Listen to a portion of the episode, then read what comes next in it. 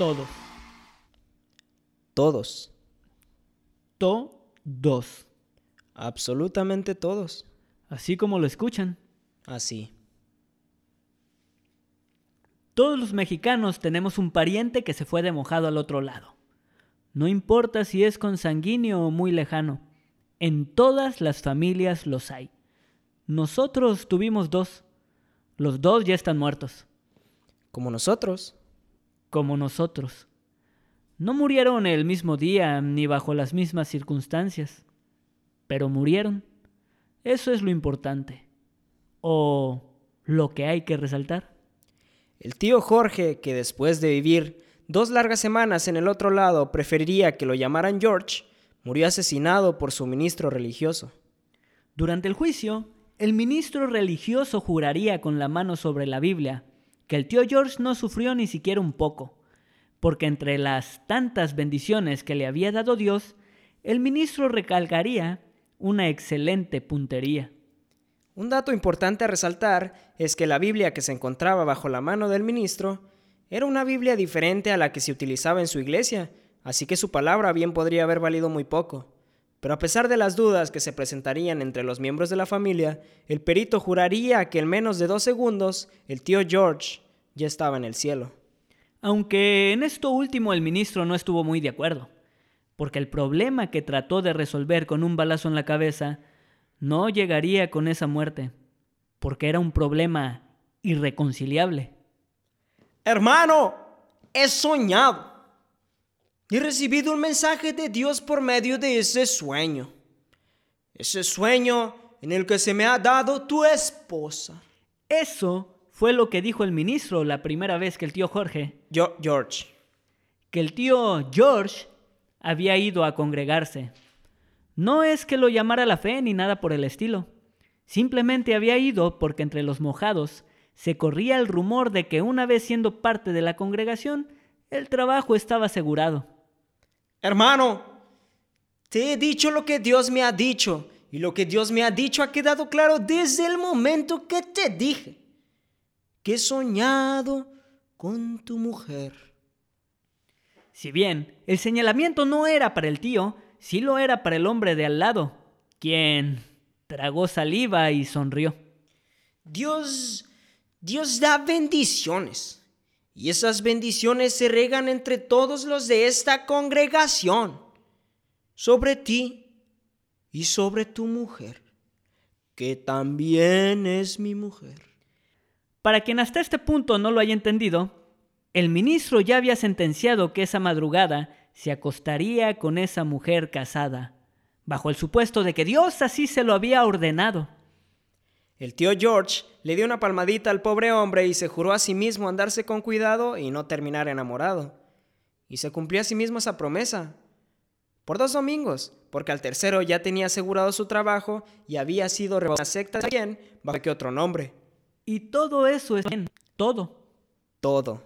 Absolutamente todo. Hasta que el tío George tuvo un sueño. Un sueño muy específico. Uno que incluía a la esposa del ministro no podemos juzgarlo. El tío George era miembro reciente. Pensó que para todos los miembros era lo mismo. Él no sabía de líderes, de ovejas, de pastores o de rangos. Era un hombre de pueblo, pues. Pero esa tarde el tío George cumplió su sueño, porque aunque ustedes no lo crean, la esposa del ministro juraría con la mano sobre la Biblia, que no era su Biblia, que había tenido ese mismo sueño, uno que terminaría siendo una pesadilla, sobre todo para la familia porque habría que repatriar el cuerpo. Todo eso lo sabemos porque es tema en todas las navidades. Irónico es hablar de muertos para festejar un nacimiento. Pero la verdad es que nosotros no no recordamos mucho del sepelio. Éramos apenas unos niños a los que simplemente se les humedecían los ojos al ver llorar a los adultos. Sabíamos que sentíamos algo, pero no sabíamos si se trataba de un verdadero sentimiento. No es que no lo quisiéramos. Sí. Sí es que no lo quisiéramos tanto. Bueno, pero no es que no quisiéramos quererlo. Es que nos costaba trabajo recordarlo. Por eso nos inventamos un soundtrack. Uno que nos conmoviera para poder llorarlo. Como Todos lo estaban llorando, para sentir que también habíamos perdido algo. Es una dinámica que repetiríamos con todos nuestros muertos, para así poder llorarlos, mm, para así poder llorarnos. El tío Jorge sentía que su nombre sonaba mejor en inglés, así que el tío George suena así.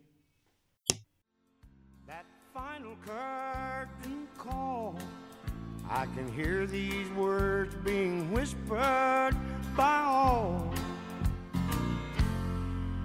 Oh, George, stop drinking today. They're all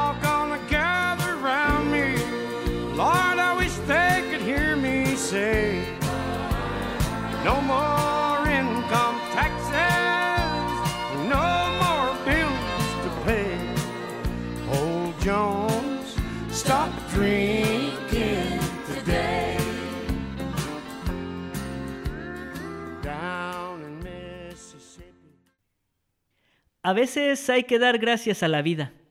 Yo, por ejemplo, doy gracias a la vida por no habernos hecho completamente iguales.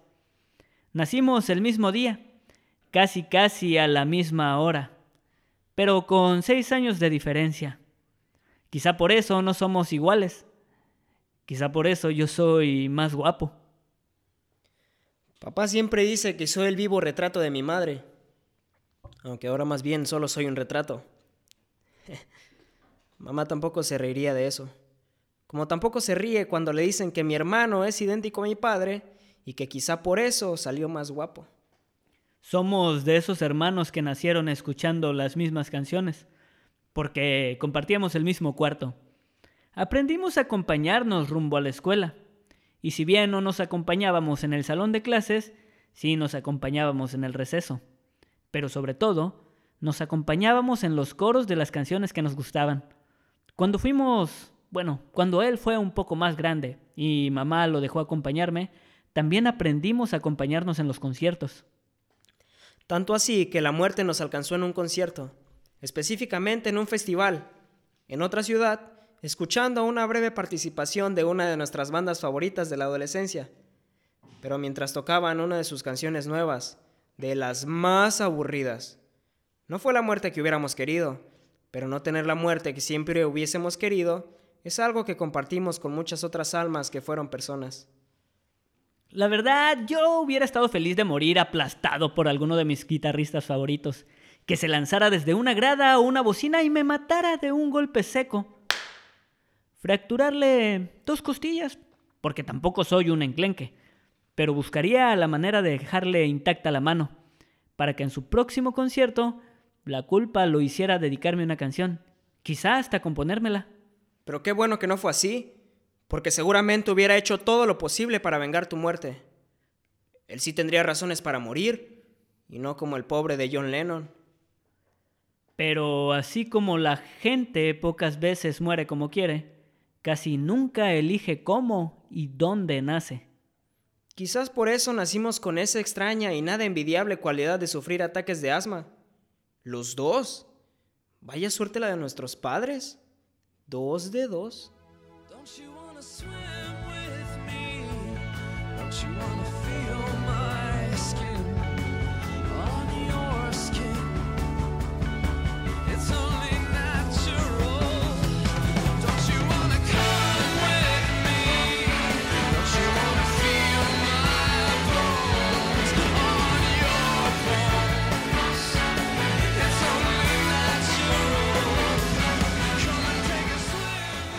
Cuando eres niño y además afortunado, podrías llegar a imaginarte que la muerte camina en espiral y que comienza la caminata por el extremo más alejado.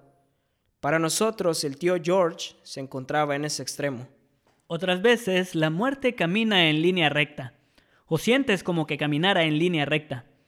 O a veces ni siquiera es eso, sino que solo significa que estás parado en la espiral de alguien más, o que la muerte comenzó por el camino equivocado. Pero equivocado para quién? A nosotros la muerte llegó. Más de una vez. No más a tocar la puerta. Y una de esas veces, en cuanto abrimos, se llevó a nuestro perro. O quizá le silbó, o le ofreció comida desde el otro lado de la banqueta. Pero el caso es que nuestro perro corrió y cruzó la calle sin mirar a ambos lados. El taxista ni siquiera detuvo el coche para saber qué era lo que había aplastado. Quizá pensaría que solo se trataba de un tope. Siguió manejando sin quitar el pie del acelerador mientras cantaba una canción de... pues de Valentín Elizalde. La muerte tiene mucho sentido del humor, uno que no es para todos los gustos, porque, por ejemplo, nuestro perro se llamaba Valentín y se apellidaba Elizalde. Le pusimos así porque desde chiquito como que ladraba raro.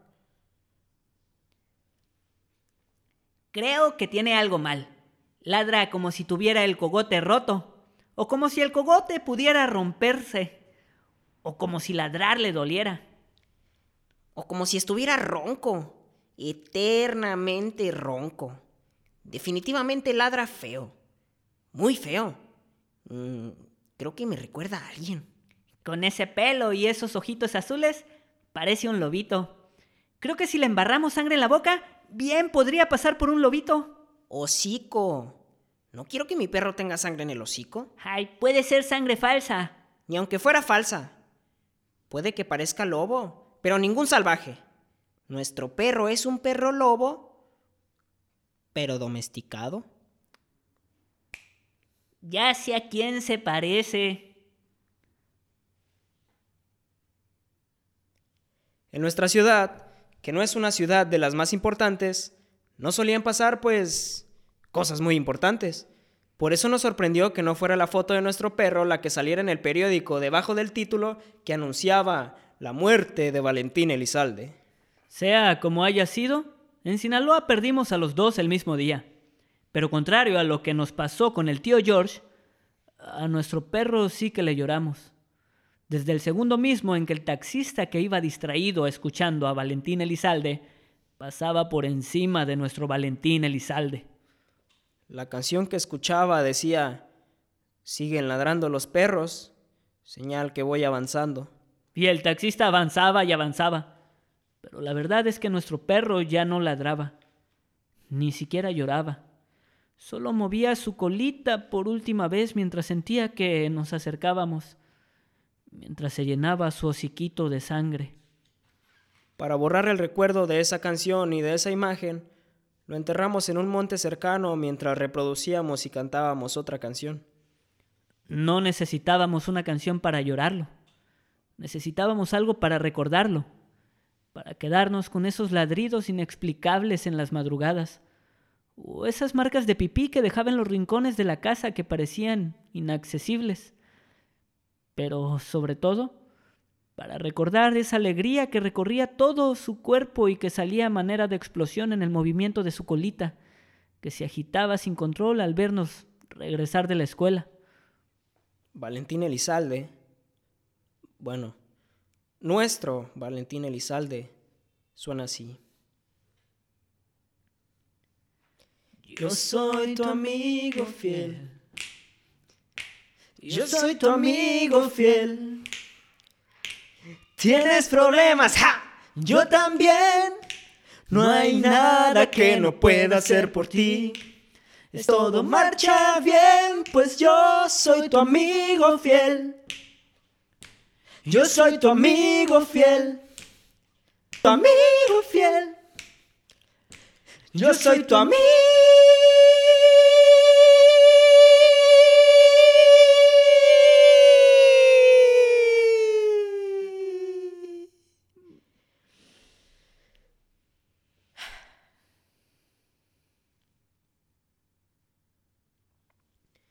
Si una canción habla de un amor perdido, fácilmente tiene un 60% de probabilidades de tener éxito.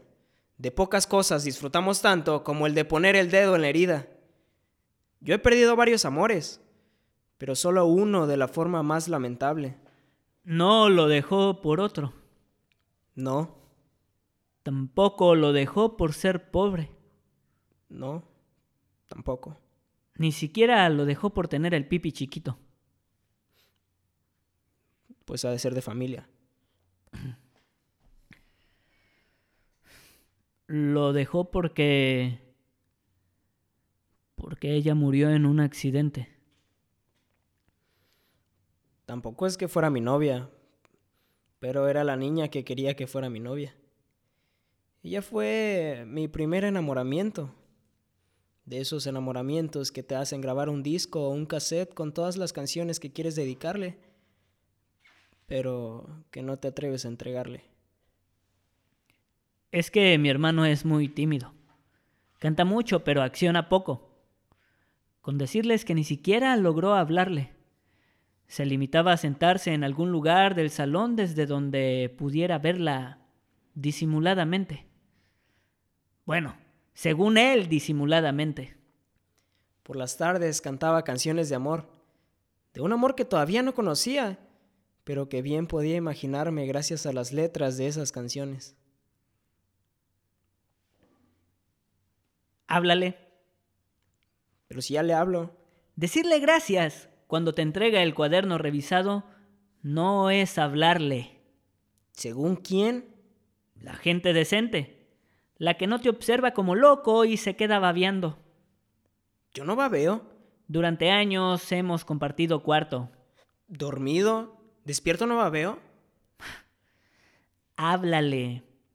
¿Qué es lo peor que podría pasar? Y no es por eso que haya dejado de quererte un solo día. Estoy contigo aunque estés lejos de mi vida, por tu felicidad a costa de la mía. Ay, me caga Bumburi. ¿Por? No sé. Es nueva, es cursi, es Bumburi. Aunque uno nunca sabe. Igual y en 10 años me podría llegar a gustar porque siempre cabe la posibilidad de quedar idiota. Pero hazme caso, háblale. Y prometí hacerlo, cuando regresara de ese viaje en el que fue a buscar su vestido de 15 años. Pero ella nunca regresó. La verdad es que ni siquiera llegó a su destino. Todo mundo dice que fue una desgracia de una serie de desgracias que involucraba a ferrocarriles mexicanos. Más de 30 muertos, más del doble de heridos. Esa sería la primera vez que se me rompería el corazón. Y la vida me lo rompería en grande. Y me lo rompería incluso antes de que supiera con certeza para qué chingado sirve un corazón. Pero me haría ver que somos frágiles, que somos temporales, que somos un pequeño instante, un destello entre la nada y nos haría ver que la vida es una vía muy misteriosa, una que no siempre se recorre en espiral, que la muerte no se para en ningún extremo y simplemente cae de un solo golpe, en medio de todo, rompiéndolo todo, incluso el acero más brillante. Selene, desde mis 14 años, sonaba así.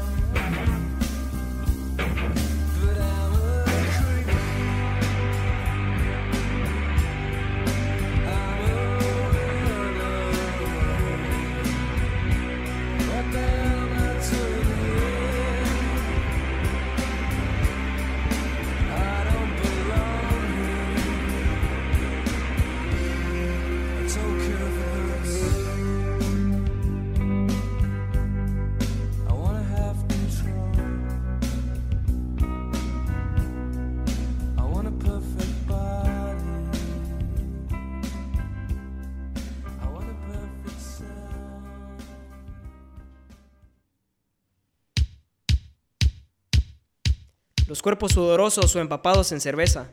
El corazón que se acelera y desacelera a la velocidad que el baterista golpea el bombo.